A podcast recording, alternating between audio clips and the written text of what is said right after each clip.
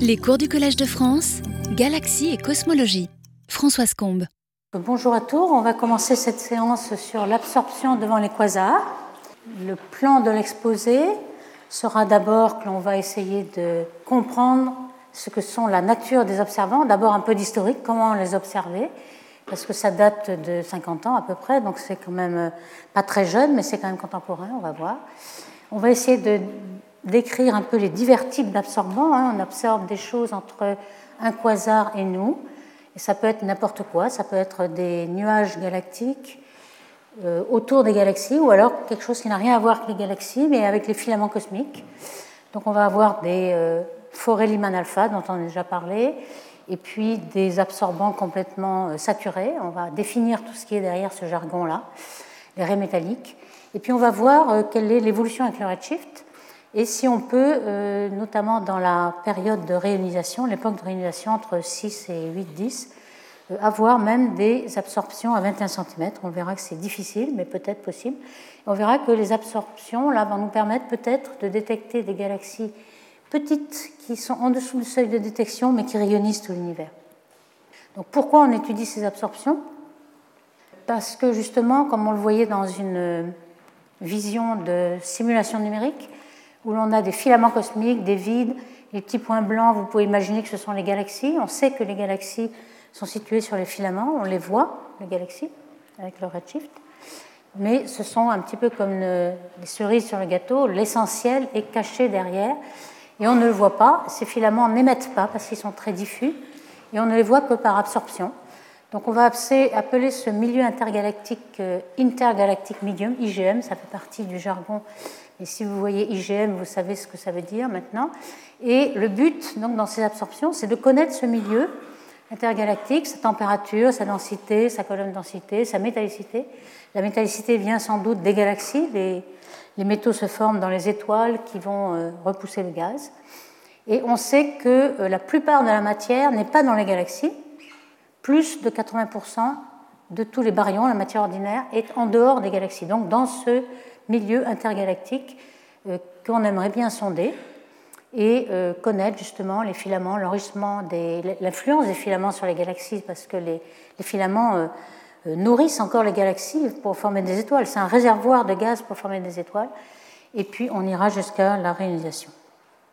Alors pour l'historique, eh comme vous voyez, il faut avoir un quasar pour observer des, des, des raies d'absorption de vent. Donc, qui a découvert les quasars C'est Martin Smith euh, en 1963. Il a eu l'idée de regarder un spectre. Alors, on connaissait des objets hein, euh, depuis les années 50. On avait fait des euh, cartographies de tout le ciel en radio, 21 cm, de centimétriques, disons, hein, pas seulement 20 cm, donc aux longueurs d'onde centimétriques. Par exemple, Cambridge avait fait un catalogue de tout le ciel. Le troisième catalogue s'appelle 3C, donc on a des tas d'objets, des centaines d'objets, et on avait des, euh, des, sources ponctuelles. La résolution n'étant pas très bonne, en radio on a des longueurs d'onde très grandes, donc euh, les lobes ne sont pas très précis. On a fait quand même une euh, corrélation avec l'optique pour voir ce que c'était, et les objets c'était des sources ponctuelles qui ressemblaient à des étoiles, donc quasi-stars, et qui sont appelées quasars par raccourci.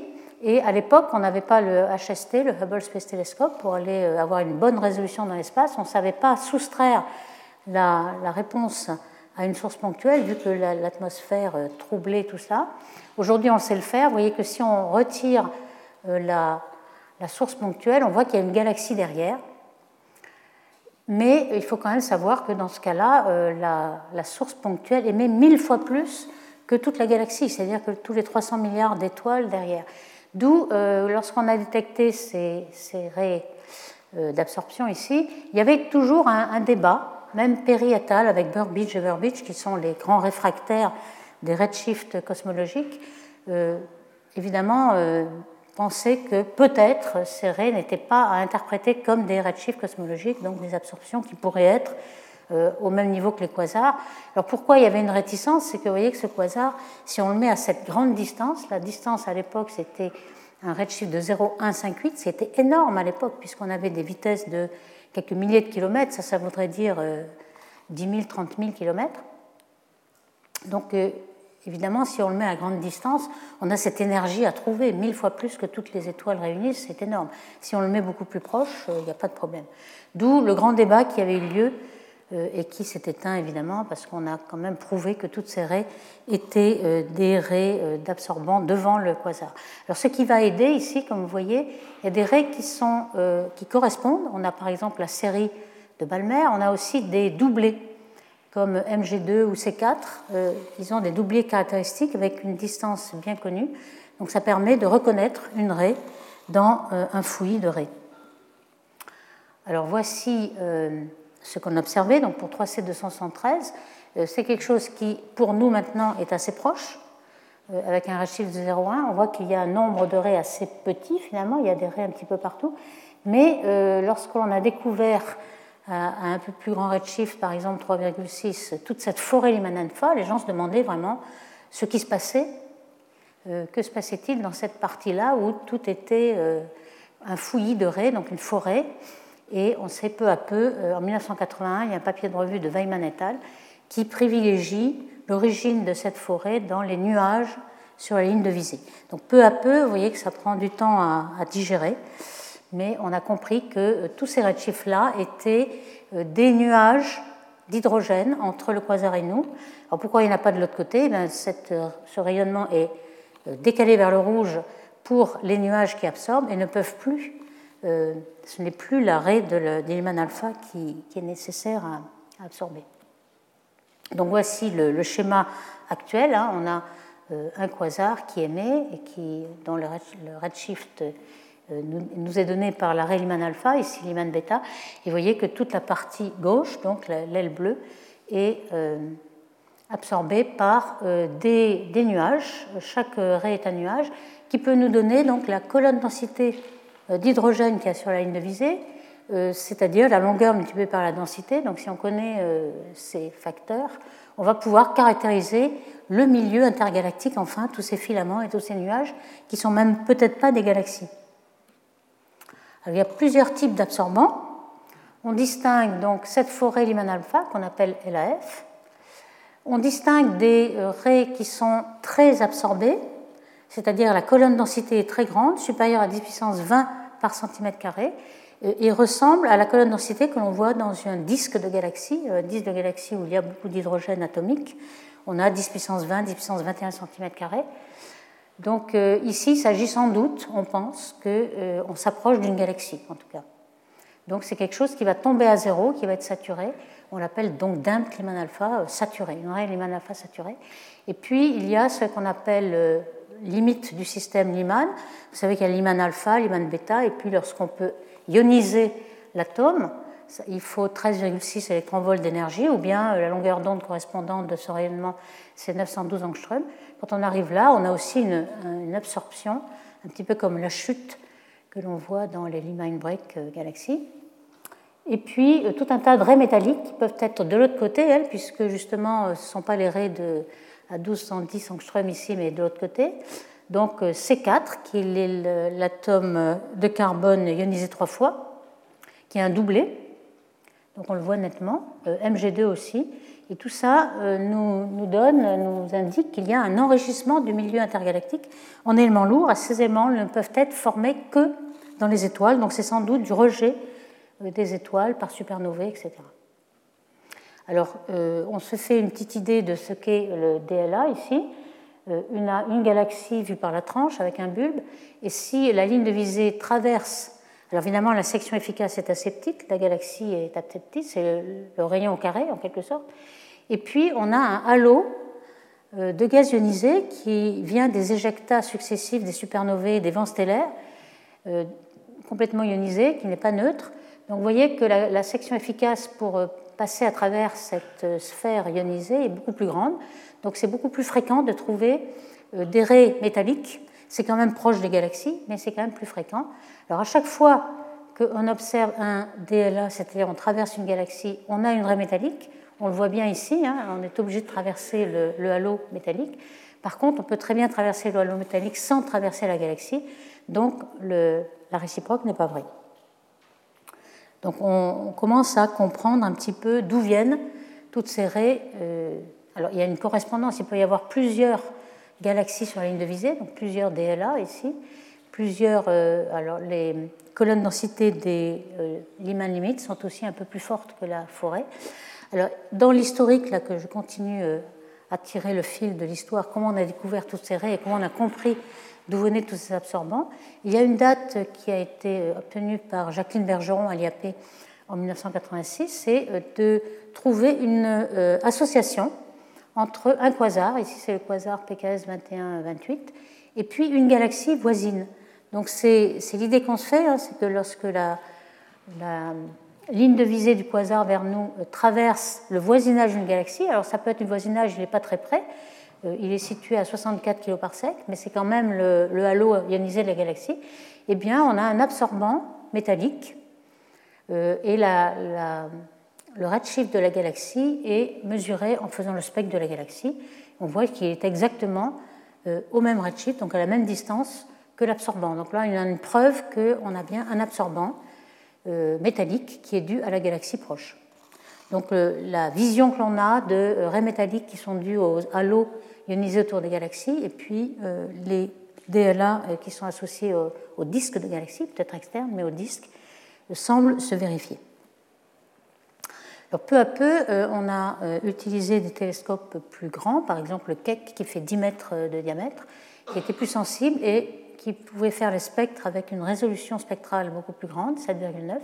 Et on s'aperçoit en faisant le zoom d'une petite partie de cette forêt-là, qu'il y a une très très grande richesse dans, euh, même avec un spectre à une dimension, il y a une grande richesse d'éléments. Ici, on a 466 ray de Lyman alpha et 73 rays métalliques. Donc, euh, ce qui est indiqué à chaque ray, c'est la colonne densité euh, d'hydrogène qu'il y a devant cette ligne de visée, euh, la dispersion de vitesse, et on voit que ce sont des raies relativement étroites.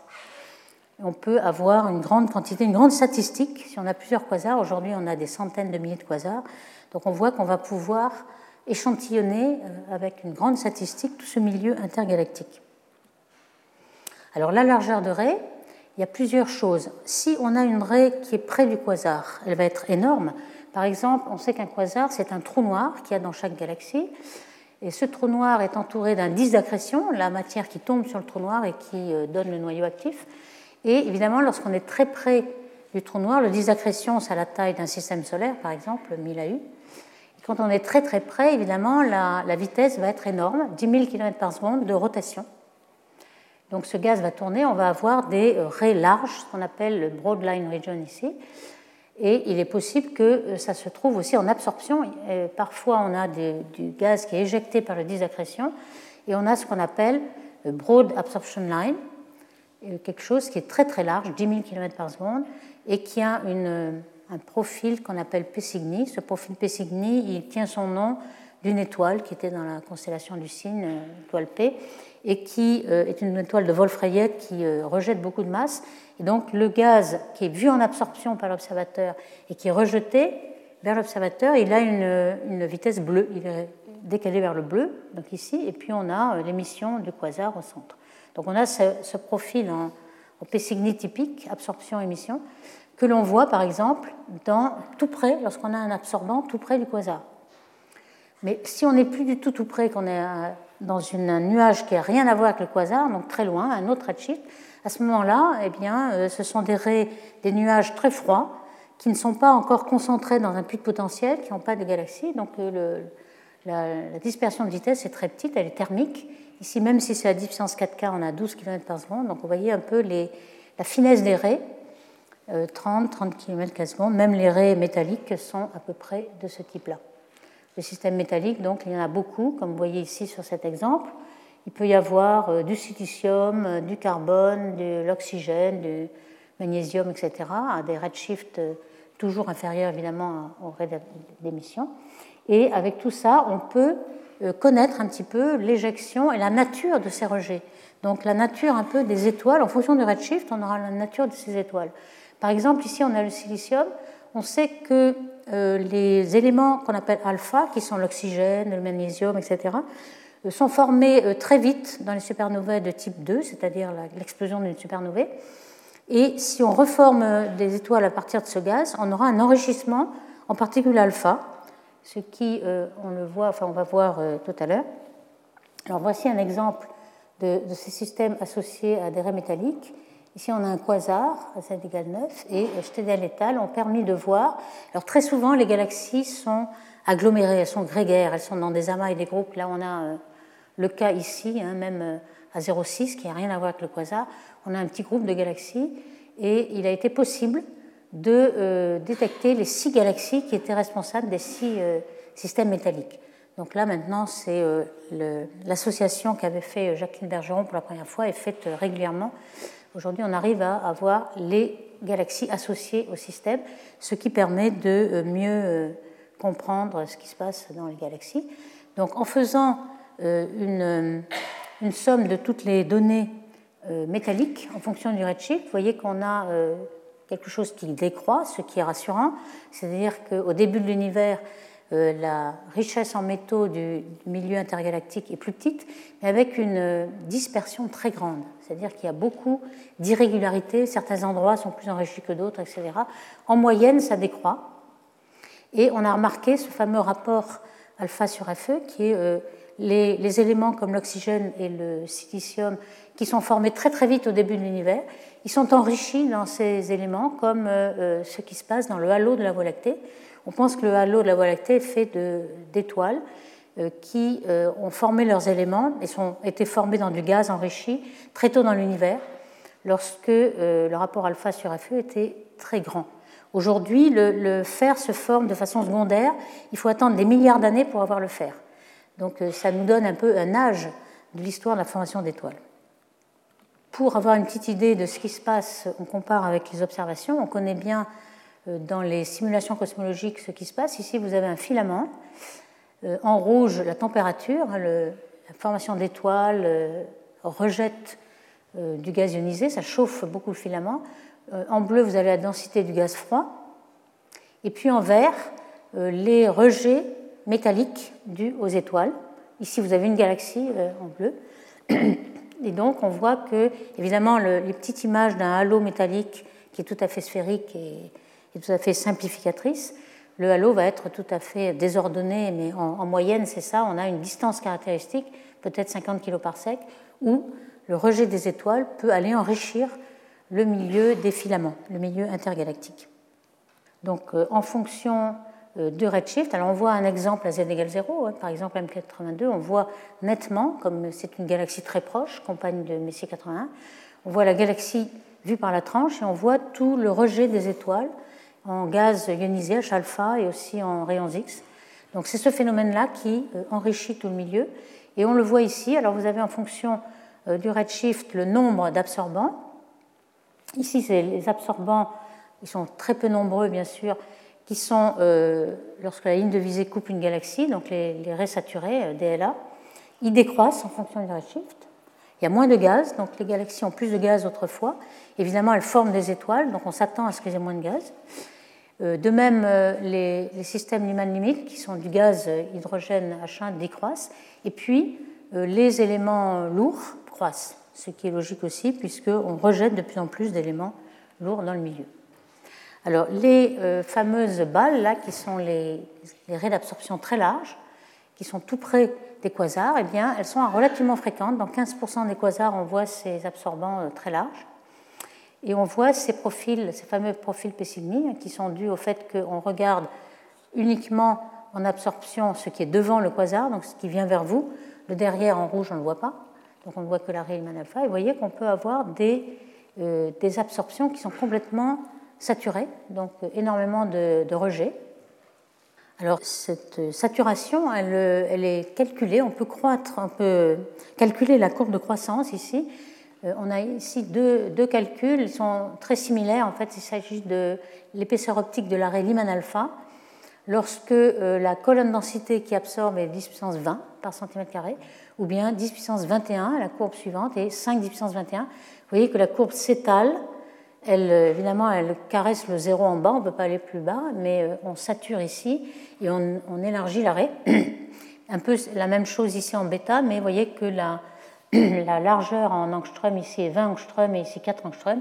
L'humain bêta est beaucoup plus faible, donc euh, s'élargit euh, moins et en angstrom. Donc, ce qu'on mesure dans ces raies d'absorption sont la largeur équivalente, c'est-à-dire la quantité qui est absorbée divisée par le continuum, ce qui, est, ce qui normalise exactement ce qu'il faut, parce que si vous aviez une, un, quasar deux fois plus puissant, évidemment, il faut normaliser à la puissance du quasar.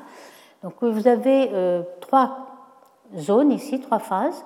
Soit vous avez une raie qui n'est pas optiquement épaisse, donc euh, quelque chose qui est linéaire et qui est proportionnel à la quantité d'atomes que vous avez sur la ligne de visée, donc la colonne densité, épaisseur optique très faible devant 1. Et puis on peut montrer que euh, lorsqu'on a une épaisseur optique intermédiaire, vous avez un comportement logarithmique en fonction de n, et puis finalement, euh, la saturation, euh, ça va être racine de n. Donc toute cette forme-là, on, on a besoin de le savoir si on veut euh, calculer la colonne densité de H1 en fonction de la forme de l'arrêt. Alors pourquoi c'est nécessaire? Parce que lorsque vous avez un DLA comme ça, absorbé, vous avez toujours une raie métallique, comme on a vu. Et si vous voulez connaître l'abondance des métaux, il faut avoir l'abondance relative par rapport à l'hydrogène. Donc il faut absolument bien connaître l'abondance d'hydrogène à chaque raie métallique. Alors, ces densités de colonnes là qu'on obtient par ces méthodes-là sont, lorsque vous avez une raie étroite, par exemple la raie Lyman alpha, c'est toujours euh, inférieur à 10 puissance 17 par centimètre carré, donc des colonnes faibles, des nuages, ce n'est pas du tout des galaxies, c'est des nuages intergalactiques. La métallicité est très faible. Comment on la mesure? En fait, on n'a pas de raie métallique pour la mesurer, mais euh, on peut euh, empiler empiler toutes les raies. On a plein de raies ici et on sait que les raies métalliques devraient se trouver par exemple ici à une certaine euh, fréquence. On va empiler tous les signaux et on va pouvoir avoir un, signal métallique. On sait que c'est 10-2, donc c'est quelque chose qui n'est pas zéro. Donc on pourrait penser qu'il euh, arrive des nuages intergalactiques qui sont jamais enrichis, mais non. Ils sont toujours un petit peu enrichis, il y a toujours un mélange entre tous les, les rejets. Euh, on a ensuite euh, des euh, systèmes Lyman limit qui sont un tout petit peu plus importants en colonne densité. Et puis, on a une coupure ici. Et puis, on a ces fameux saturés, les systèmes saturés, qui sont supérieurs à 10 puissance 20, donc typiques de bord de galaxies ou même de galaxies. Et on peut mesurer avec la forme de la courbe la, colonne densité et mesure ainsi la euh, métallicité en regardant les raies métalliques. Donc 10% de, de, la métallicité solaire, ce qui est tout à fait euh, compatible avec ce qu'on sait des bords de galaxies. Évidemment, au centre de la galaxie, on pourrait avoir métallicité solaire, mais on n'a que très rarement une euh, ligne de visée qui traverse le centre de la galaxie parce que c'est tout petit et la proportionnalité étant la, taille au carré. Alors voici justement avec la probabilité de ces raies qui est en au rayon carré, on peut euh, savoir euh, quelle est la taille de ces objets. Un DLA, ça va jusqu'à 20 kg par sec. Euh, MG2 et Lyman limit, ça irait jusqu'à 40. Et puis le C4, c'est les halos les plus ionisés un peu autour, ça peut aller jusqu'à 70 kg par sec. On a aussi un nombre d'absorbants en fonction de la colonne densité. Et cette courbe a été obtenue un des premiers, c'est Story Lombardi et Wolfe en, 2000, il y en a d'autres. Et ce qu'on s'aperçoit, c'est que euh, c'est une, loi de puissance, donc quelque chose qui est autosimilaire. Euh, toute cette partie-là, inférieure à 10 puissance 17, c'est la forêt de Lyman, donc euh, quelque chose qui est très nombreux en nombre, mais assez faible en colonne densité. Et puis, on a les systèmes intermédiaires et enfin les systèmes saturés. Alors, on s'arrête à 10 puissance 22, qui est un disque de galaxie en H1. Il faut savoir qu'au-delà, on peut trouver des absorbants, et cette fois ils sont moléculaires. On peut aller à 10 puissance 23, 10 puissance 24, mais ils sont très très rares puisqu'il faut que la ligne de visée du quasar tombe euh, exactement dans les quelques kilos par sec centraux. On connaît moins d'une dizaine d'absorbants euh, de ce côté-là. Alors ici, une version un petit peu plus euh, récente qui ne va pas aussi loin en, saturation, mais qui montre bien que euh, il y a non seulement des limites, mais aussi des limites partielles, intermédiaires. Donc on peut euh, raffiner entre euh, les colonnes densité ici. Et on peut trouver une loi en loi de puissance avec, en caractérisant la loi de puissance. Alors cette forme d'arrêt résonante, elle est une forme, un profil de Voigt, qui était un chercheur qui l'avait trouvé déjà dès le 19e siècle, une combinaison linéaire entre une gaussienne au centre et une lorentzienne au bord. Alors pourquoi lorentzienne et gaussienne? Au centre, on a un milieu qui est par exemple optiquement mince comme la Rayleigh alpha. Et s'il y a des vitesses Doppler à l'intérieur, on a une agitation brownienne. Et cette vitesse est typiquement une maxwellienne, hein, une gaussienne ici, avec la vitesse au carré sur la température. Donc ça, c'est bien connu, c'est pour toutes les raies, même dans les galaxies en émission. Et puis, lorsqu'on sature, on va avoir un phénomène de résonance de, la Rayleigh alpha, qui est une vraie résonance, et euh, on peut prendre exactement une analogie avec n'importe quel euh, oscillateur harmonique. Euh, par exemple, on a un ressort, un oscillateur harmonique standard simplifié, et on va forcer cet oscillateur qui a une fréquence oméga 0, donc la dérivée seconde, l'accélération, qui est une fonction de la vitesse avec un certain facteur de frottement, et puis la force de rappel qui donne la fréquence de résonance, et le forçage, vous voyez qu'on force à oméga qui est très voisin d'oméga 0, c'est exactement la même chose pour l'arrêt. On ne va pas être exactement dans l'arrêt, mais à côté de l'arrêt. Et on va avoir un photon qui euh, force un peu l'atome à résonner à sa fréquence propre, un tout petit peu à côté. Et donc à ce moment-là, vous pouvez résoudre cette équation et vous avez ce fameux facteur-là qui a la forme d'une lorentzienne avec oméga moins oméga 2 au carré. Donc c'est exactement ce qu'on obtient. Euh, cette euh, raie de Lyman alpha est une raie résonante et vous pouvez démontrer que euh, la forme attendue est une lorentzienne. Donc ça, ça permet de mieux comprendre la forme des raies et d'en déduire la colonne densité pour les raies lorsqu'elles sont très très saturées.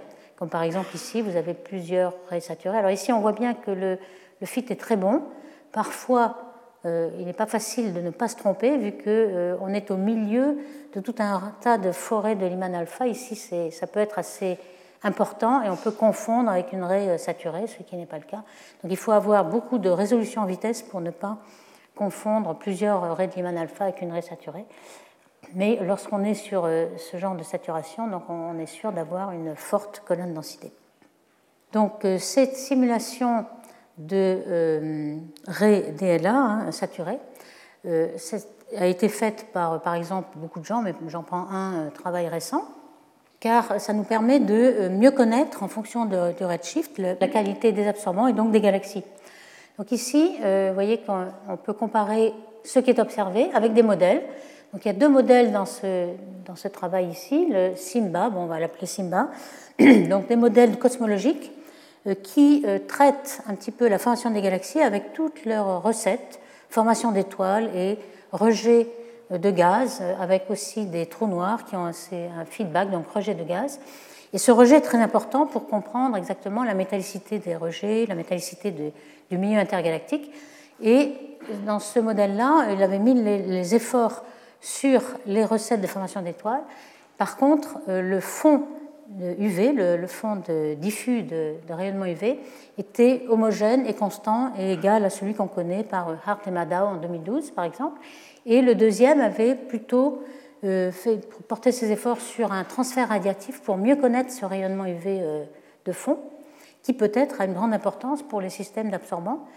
Donc ils ont euh, traité le transfert radiatif et pour essayer d'avoir ce, facteur. Alors, lequel marche le mieux? Eh bien, peut-être en rouge, vous avez euh, euh, l'accord avec les données. Donc, ici, euh, vous avez tout un tas de points de données, dont, par exemple, notre conférencier aura des données ici tout à l'heure.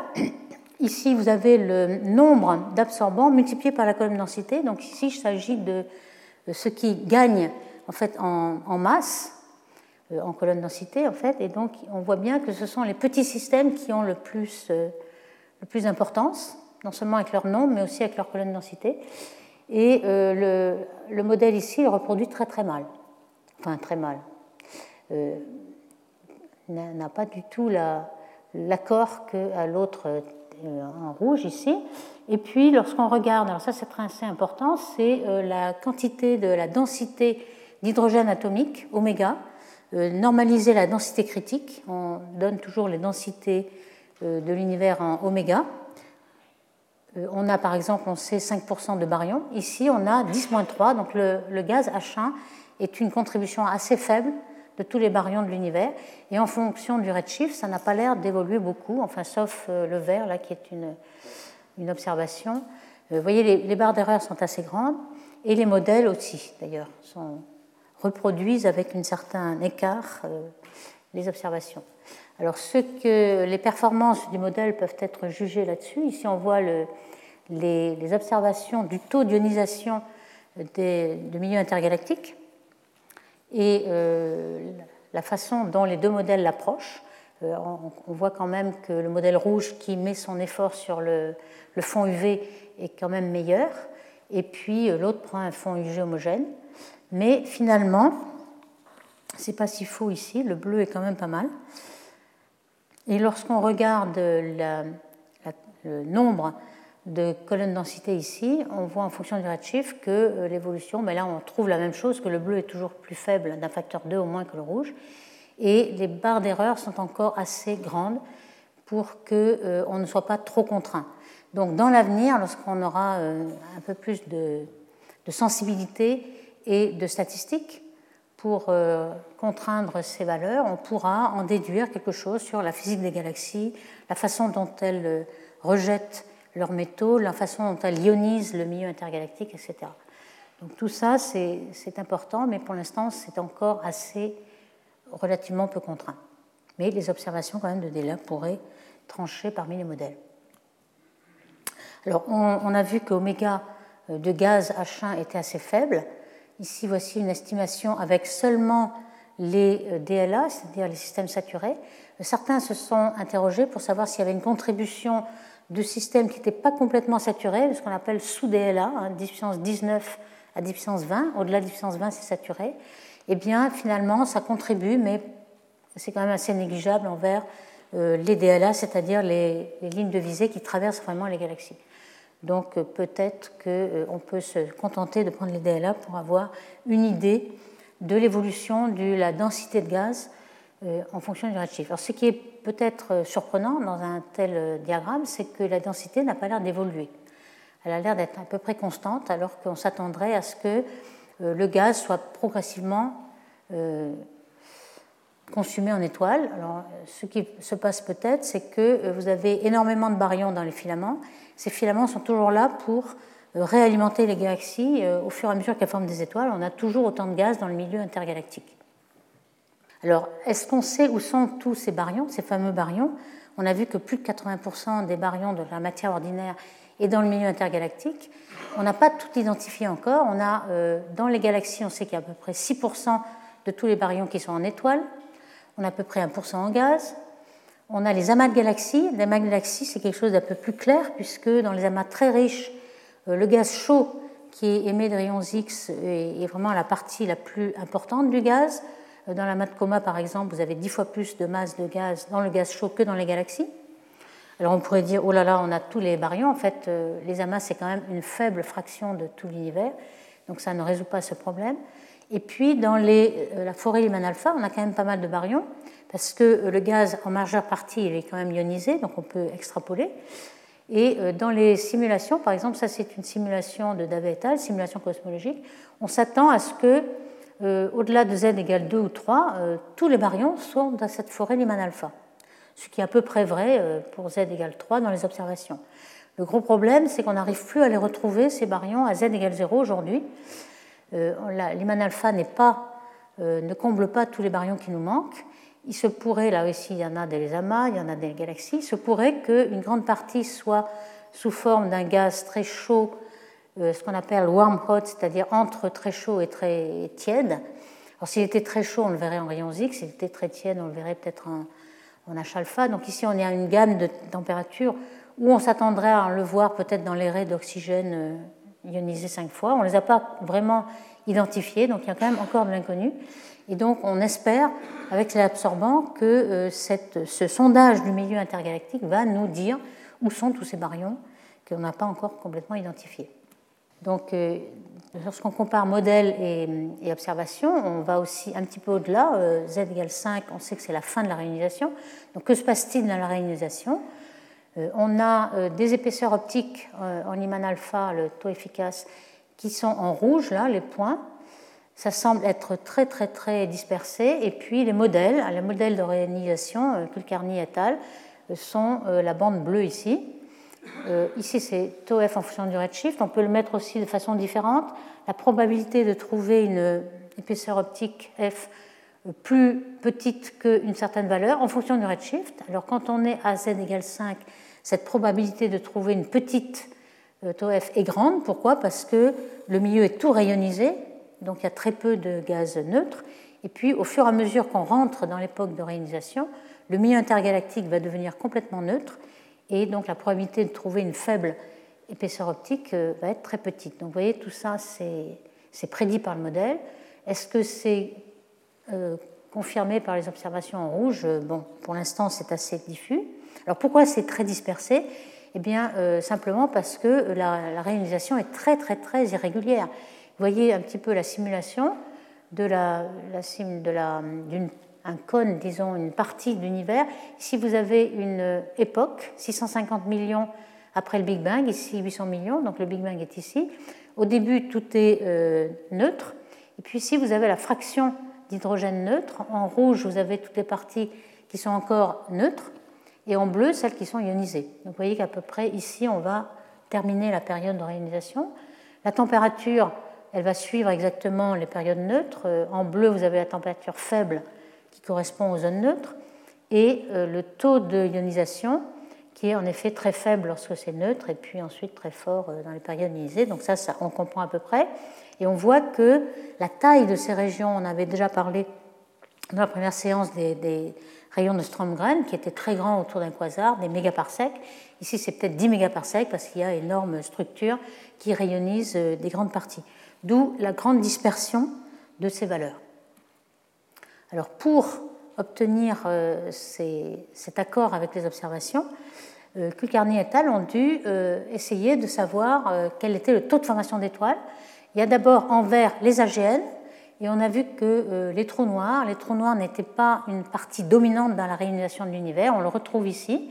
Ici, c'est le taux de d'ionisation hein, en fonction du redshift, donc ce qui est dû aux AGN, ce qui est dû à la formation d'étoiles mais qui est observé, donc les, étoiles des galaxies qui, font partie de la courbe de Madao, donc l'histoire de la formation d'étoiles, mais des galaxies euh, euh, assez grosses pour être vues.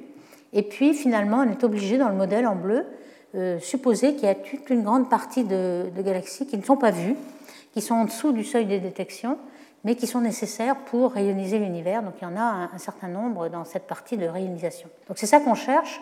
Où sont ces galaxies qui rayonisent l'univers et que l'on ne voit pas? Parce qu'on n'est pas assez sensible, surtout à grand redshift. Alors peut-être qu'on en verra beaucoup plus avec le James Webb Telescope qui va bientôt être lancé, on l'espère. Mais euh, pour l'instant, on ne les voit pas. Donc on va voir euh, est-ce que avec les absorbants, on va pouvoir euh, déduire quelque chose sur ces galaxies. On va le voir tout à l'heure. Ici, on voit que le modèle reproduit bien le taux de ionisation, hein, le facteur Q de H2 par rapport à H1, et reproduit aussi euh, la, contrainte que donne euh, Planck sur l'épaisseur optique des photons du, fond diffus micro-ondes qui sont déviés par les électrons. Donc ça, ça nous donne une épaisseur optique euh, qui est à peu près conservée par ce modèle. Donc, en résumé, on, essaie quand même d'avoir par ce milieu intergalactique, que l'on voit encore ici avec un, très beau simulation avec des vides, des filaments, des amas de galaxies. Hein. c'est ça qu'on a de, dans la vision, qu'on ne voit pas, mais qu'on sait que les galaxies tracent. Et on aimerait donc, avec ces, euh, lignes de visée euh, derrière les quasars, euh, apprendre quelque chose sur peut-être les petites galaxies qui vont réaliser l'univers. Alors on va essayer de savoir comment on fait. Alors d'abord, est-ce que ces filaments sont cohérents? Euh, si on avait beaucoup, beaucoup, beaucoup de quasars euh, de fond, euh, on, aurait presque une vision comme pour de l'émission. En fait, ce n'est pas le cas. Mais on a quand même des quasars qui sont parfois proches. Par exemple, ici, d'après Petri et al. en 2006, vous avez trois quasars distants de 3 minutes, c'est-à-dire, alors redshift, c'est à peu près 1,5 mégaparsec. Donc vous voyez, si vous avez plusieurs quasars assez proches, vous pouvez savoir si l'observateur voit dans ces lignes de visée des absorbants qui se ressemblent, pour savoir si c'est le même absorbant. Et en effet, on le voit ici, une règle qui semble corrélée dans ces trois-là. Donc là, j'en ai dessiné que deux, mais euh, vous pouvez en voir trois. Et donc, euh, euh, on a un filament qui est à peu près au même redshift dans toutes les lignes de visée. Donc, on peut avoir une taille, parce qu'en général, on n'a qu'une une information à une dimension. Là, on a quelque chose un peu à deux dimensions. On, sait que ces filaments cosmiques, ils ont une forme de peut-être un mur ou, ou une feuille. Et puis, on peut aussi essayer de, sonder avec des approximations, hein, ici l'approximation de fluctuation Gunn-Peterson qu'on appelle FGPA, et voir si on peut contraindre avec des simulations. Alors ici, ce qui est comme approximation adoptée, c'est par exemple la température est une fonction de la densité avec une loi de puissance, ce qui est en général à peu près vrai. Ici, il faut bien s'imaginer que ces filaments sont très linéaires, ils ne sont pas, euh, ils sont pas évolués, ils ne sont pas collapsés, ils ne sont pas effondrés dans une structure, donc euh, c'est quelque chose qui peut euh, en effet se traiter avec une épaisseur optique qui est proportionnelle à la colonne densité de H1. Et cette colonne densité, on peut faire l'hypothèse que la réionisation, c'est-à-dire gamma le NH1 est égal à la recombinaison. Et la recombinaison, c'est la densité au carré et puis une fonction de la température. Donc ça, c'est bien connu. Donc on peut trouver aussi que les épaisseurs optiques vont être une fonction de la densité du milieu volumique avec une loi de puissance bêta qui se traduit de ces approximations-là. Donc avec ces euh, approximations, on peut faire des simulations. Euh, ici, on a des observations et ici des simulations avec plusieurs modèles. Et on s'est aperçu que euh, finalement, euh, là on ne voit pas très bien, mais le, pointillé était un modèle différent. Ici, le bleu et le noir sont des modèles différents. Et euh, en fait, on ne voit aucune différence. C'est-à-dire ce qui vous donne l'aspect de la, de la forêt Lyman alpha, c'est surtout la gravité qui forme les filaments. Donc la matière noire derrière qui va former tous ces filaments. Et ça ne dépendra pas beaucoup ni de la pression, ni de la température, ni du modèle cosmologique derrière. Donc c'est pour ça que les modèles arrivent à très bien reproduire toute la forêt. Alors voici un petit peu euh, ce qu'on est en train de faire et qu'on comprend maintenant après avoir simulé euh, les colonnes densité. Alors qu'est-ce qui se passe? En fait, on a euh, une masse de gaz qui va s'effondrer. Elle s'effondre toujours dans la direction du plus petit axe. Alors par exemple, si c'est une, un sphéroïde, elle va avoir quand même un, axe plus petit que les autres. Elle va s'effondrer. Ça va faire comme une galette une crêpe, si vous voulez. Et cette crêpe, on va l'appeler feuille. C'est la première structure qui s'effondre, donc elle a une densité assez faible. Et puis les deux feuilles vont ensuite euh, se, contracter dans l'autre dimension. On va avoir des filaments et puis en fait un nuage. Donc on a euh, entre ces trois structures une progression en colonne densité, car ce sont trois structures d'effondrement successifs. Donc ça ne dépend pas vraiment du modèle cosmologique ou de la densité, comme je disais tout à l'heure. Et euh, on arrive à reproduire pas mal dans le modèle lambda CDM, donc sans trop de problème, euh, tout le spectre euh, en fonction de l'échelle, le spectre des fluctuations. Ici, c'est les fluctuations donc, de la forêt Lyman alpha, mais à plus grande échelle, on a toutes les galaxies, toutes les surveilles de galaxies, et puis le fond cosmologique qui a des, structures. Donc à grande échelle, jusqu'au aux structures d'absorbants euh, Lyman alpha, euh, le modèle lambda CDM marche ah, pratiquement très bien. Euh, si on a des problèmes avec le modèle, ce n'est au niveau que de la galaxie et on en a déjà parlé à diverses reprises. il y a quand même, lorsqu'on regarde la fonction de corrélation, il y a des effets de proximité, ça on, le comprend bien. Hein. Par exemple, on est près d'un quasar et on veut savoir quelle est l'épaisseur optique, un moins, de moins tôt ou bientôt si taux est petit, près en fonction de la distance à ce quasar. Donc euh, vous voyez que si on n'a aucun effet du quasar, c'est-à-dire aucun vent de feedback du, trou noir ou bien de l'ionisation du trou noir, on va euh, avoir quelque chose qui va piquer au centre. Et ce n'est pas le cas. Pourquoi? Parce que y a plusieurs modèles de vent ici, on a, agrandit la taille, et ce qui est mesuré, c'est les points noirs. Et donc on a un effet de proximité. Aux proximité du quasar, on a un trou qui est dû au fait que le quasar est très énergique et va ioniser tout ce qui est autour. Donc ici, on a reproduit le nombre d'absorbants en fonction de la distance au quasar ici. Et on peut ainsi euh, mesurer avec le nombre d'absorbants euh, une petite idée du fond, du fond UV. Euh, on a plus d'absorbants H1 si on a un fond UV plus petit, par exemple. Donc ici, 2K, par exemple. Et on peut retrouver euh, avec plusieurs quasars. Évidemment, il faut supposer que vous avez un grand nombre de quasars. Vous permettez de mesurer le flux UV du fond cosmique.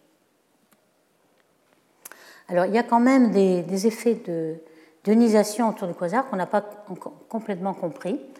Euh, on pense que peut-être il y a euh, les, quasars sont aussi un regroupement de structures. On a peut-être un amas, un groupe de galaxies, et on a peut-être un grand nombre d'émetteurs Lyman alpha qui va compenser l'émission, l'absorption par l'émission, ou alors un certain nombre de galaxies qui vont rayoniser tout autour.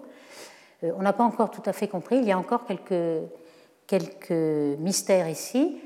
c'est vrai qu'il y a des, des halos de Lyman alpha, hein, on en a observé, et ça on en a déjà vu dans diverses séances, qu'on appelle de Lyman alpha blobs ou LAB.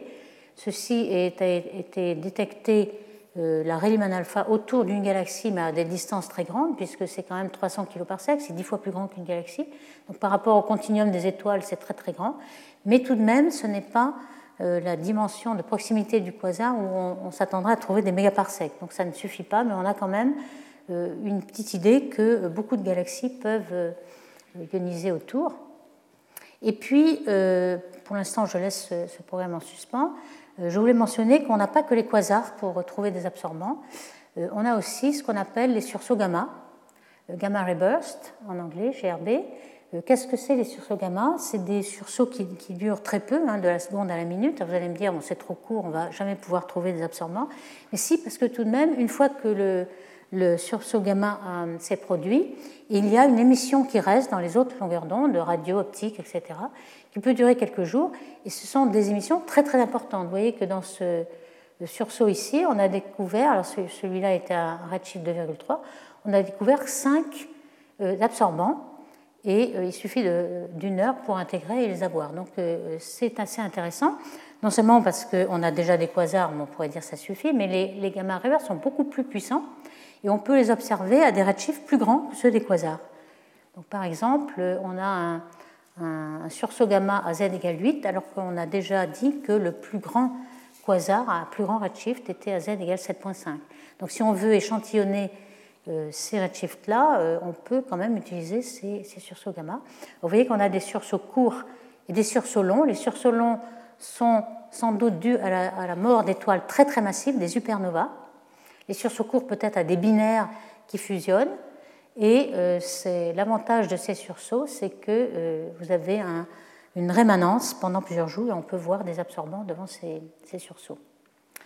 Alors, pour les simulations euh, des absorbants, est-ce qu'on arrive Alors, il y a beaucoup de, simulations, j'en ai pris une récente ici. on peut en effet se faire une petite idée de ce qui statistiquement de ce qu'on attend dans les, dans les galaxies. Ici, vous avez une galaxie avec euh, en couleur la quantité de colonnes densité de H1 qui va être mesurée. Vous voyez qu'on peut mesurer assez loin de la galaxie. La quantité de métaux, donc les systèmes métalliques que vous allez pouvoir observer en absorption en fonction de la, distance au centre de la galaxie. Et puis ici, euh, la quantité en métaux en fonction de la distance. Alors évidemment, ici, c'est euh, beaucoup plus important lorsque vous êtes euh, à, faible paramètre d'impact. Et puis, ici, c'est le, nombre de la couverture que vous avez en fonction de la masse stellaire de la galaxie. Donc vous voyez que euh, les grosses masses stellaires vont avoir une couverture euh, en DLA assez grande. Et pas seulement, en fait, on croyait que les DLA étaient que des disques de galaxies que l'on croisait par le, la ligne de visée de quasar, eh bien, dans ces simulations, euh, ils ont pu montrer que 60% étaient en effet des, grosses galaxies, mais 40% étaient euh, dans le halo, soit des euh, outflows, des gaz qui étaient éjectés, soit peut-être des satellites naines qui sont autour des grosses galaxies et qui émettent quand même de ces DLA. Donc ces DLA, maintenant, on commence à comprendre, même si on n'a pas l'association à chaque fois qu'on a un absorbant, d'où elles pourraient venir. Alors maintenant, il y a une méthode qui a été développé récemment, euh, en 2018, par Kaki Chietal et d'autres, euh, qui essaie de se servir des absorbants pour détecter ces fameuses petites galaxies qui vont rayoniser l'univers, mais qui ne peuvent pas être détectées parce que pour l'instant, elles sont en dessous de notre seuil de détection. Donc le, principe est le suivant. Vous avez un quasar qui est là juste pour nous illuminer une ligne de visée.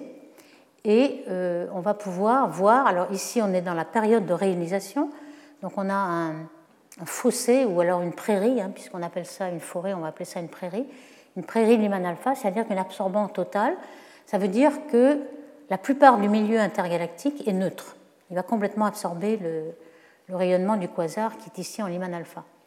Donc ce qu'on voudrait, c'est, alors ici dans le champ, vous avez un quasar en bleu ici, et vous avez aussi d'autres galaxies en rouge.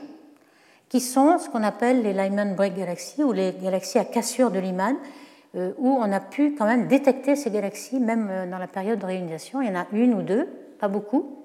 Et celles-ci ont beau ioniser un petit peu leur environnement, ne sont pas suffisantes pour ioniser l'univers. Donc on, imagine qu'il y a des tas de petites galaxies que l'on ne voit pas, mais ces petites galaxies, elles sont grégaires, donc elles vont sans doute être associées à ces, euh, grosses galaxies. Donc on va essayer de porter dans cette dimension, puisqu'on a une trace de l'univers dans cette dimension-là, euh, toutes les euh, petites galaxies que l'on voit et on va voir si autour on ne retrouve pas une transmission qui serait due au fait que les petites galaxies ont rayonisé leur, euh, leur voisinage. Donc ça, ça marche, ça, ça a l'air de marcher. Vous voyez par exemple ici, vous avez le quasar, donc la distance ici, l'effet de proximité du quasar. Et puis vous avez autour, vous avez quelque chose qui est complètement une prairie, complètement absorbée. Et puis vous commencez à avoir une forêt, donc une transmission et la transmission veut dire que vous avez des parties qui sont ionisées, qui ne sont pas complètement euh, neutres. Et donc c'est cette ionisation qui serait due aux petites galaxies qu'il y a autour des galaxies qu'on a pu voir, qui sont LBG. Alors c'est la couleur de ces galaxies, elle indique la luminosité UV. Ici en rouge, c'est les plus fortes. Et puis euh, on a vu qu'on avait la, position de ces galaxies à deux dimensions. Donc on peut calculer leur distance réelle aux absorbants. Euh, leur distance, c'est la distance à deux dimensions qu'on voit dans le ciel, plus la distance en redshift, qui est parallèle sur la ligne de visée. Et cette distance-là, euh, vous pouvez en prendre en compte pour savoir si elle va vraiment euh, ioniser et si tout ce qui est autour va ioniser. Et en effet, on arrive à en conclure que s'il y a des petites galaxies, quel est leur taux d'échappement? Si elles émettent beaucoup d'UV qui ionisent, est-ce qu'il va y avoir de l'échappement? Et c'est ça qui est important. On ne sait pas exactement quels sont les photons UV qui sortent. Alors ici, vous avez un, une espèce de, fit ici de la transmission hein, exponentielle de moins taux, c'est l'absorption. Donc 1 moins euh, cette grandeur, c'est la transmission. Et euh, pondéré avec un poids qui est euh, l'inverse du bruit. Donc ça, c'est un problème technique ici. Et finalement, ils ont pu en déduire la fonction d'échappement, cette fameuse fonction d'échappement, qui se retrouve dans la période de réalisation euh, assez élevé, 8%. Donc ces petites galaxies auraient une, fraction d'échappement de UV qui sera assez grande. Ces fractions d'échappement euh, et d'ionisation par rapport à l'UV qui, euh, lui, à 1500, n'ionise pas, mais c'est le rapport entre ce qui ionise et ce qui n'ionise pas. Donc c'est déjà une information qui a été obtenue par ces, absorbants. Euh, et al. ont montré qu'il y avait tout de même autour de ces LBG, c'est-à-dire les galaxies qui sont quand même des groupes et des amas, il y avait une proximité de, gaz neutre. Alors pourquoi? Parce que dans le, filament cosmique, dans tout ce web cosmique, on s'attend bien à ce que euh, les filaments soient les parties les plus denses, donc c'est les parties euh, qui restent le plus neutres le plus longtemps. Et ce sont les vides qui sionisent le plus vite. Il y a moins de recombinaison. Donc la recombinaison est en rho à la densité au carré. Donc ici, on s'attend à trouver un, petit euh, défaut de transmission. La transmission, c'est euh, ce rapport qui est transmis sur le continuum avec moins 1. Si c'est 0, on ne transmet rien du tout. Et puis, euh, si c'est négatif, ça veut dire qu'il absorbe. Donc il y a encore du H1 au voisinage en fonction du rayon ici, et puis ensuite 0. C'est ce qu'avait trouvé Bielby et al. Et d'autres travaux du même genre, cette fois-ci Meyer et al ont essayé euh, d'observer cette fois-ci 25 quasars et euh, les raies de métalliques de C4. C'est l'absorbant C4 euh, avec le redshift qu'ils ont observé ici. Vous voyez la gamme de fréquences qu'ils ont pu échantillonner. en couleur, vous avez la quantité de, ions C3, hein, puisque C4 c'est l'ion trois fois ionisé. Et le bleu, donc c'est le plus, c'est le plus dense. Et la taille, c'est la largeur Doppler de l'arrêt. Donc les petits verts, c'est les plus petits et les gros bleus, les plus gros. Donc vous voyez qu'on en a quand même un certain nombre d'absorbants. On peut faire des statistiques. Et donc ils ont fait ces statistiques-là, toujours la même méthode. Autour des galaxies, des grosses galaxies, on essaie de voir la transmission euh, en regardant ce qui remonte en Lyman alpha. Et donc on voit euh, tout cet effet-là euh, euh, proche d'une grosse galaxie, on a du H1, et puis ensuite ça remonte et on rayonise. Donc là, on transmet beaucoup plus.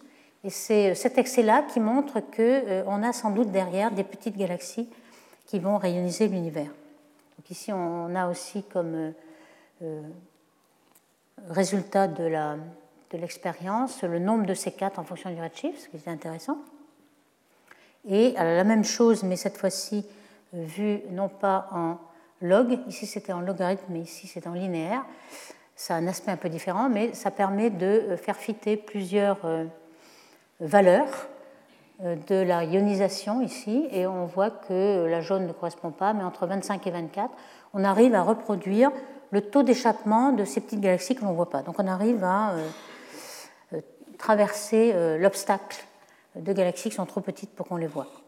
Alors je vais en finir avec euh, euh, l'espoir de détecter de l'absorption à 21 cm de longueur d'onde, hein, quand on est dans la période euh, où le, de l'aube cosmique, là, z égale 12, où pratiquement tout est neutre, H1 neutre, on a l'arrêt fondamental de H1 à 21 cm que l'on va pouvoir décaler vers le rouge jusqu'à 2 mètres de longueur d'onde et peut-être faire le même jeu que la forêt Lyman alpha, mais cette fois-ci avec l'arrêt 21 cm. C'est beaucoup plus difficile parce que celle-là, c'est une raie permise qui est très facile à, absorber. Ici, c'est pas du tout pareil. Le coefficient d'Einstein est beaucoup plus faible. Et donc, on s'attend à une petite absorption. Ça, c'était euh, ce qu'avait calculé Carilli euh, il y a très longtemps. Et euh, on voit que l'absorption est très faible. Alors, ça a été quand même estimé un peu plus sérieusement avec des simulations de rayonisation. Ici, vous avez la température à 14 de redshift, 9 et 7. Vous voyez comment la température et les zones ionisées grossissent. Et ici, c'est en H1. Euh, le H1 euh, devient ionisé, donc on voit bien euh, le bleu c'est ionisé et le rouge c'est le H1. Alors évidemment, ça dépend beaucoup, et ça on n'en sait rien encore, si les premières sources d'ionisation vont chauffer le milieu ou pas. On sait qu'il va y avoir des AGN, par exemple, qui ont des rayons X, qui vont traverser le milieu sans l'ioniser, mais qui vont le chauffer. Et à ce moment-là, si on chauffe, on n'aura plus d'absorption du tout.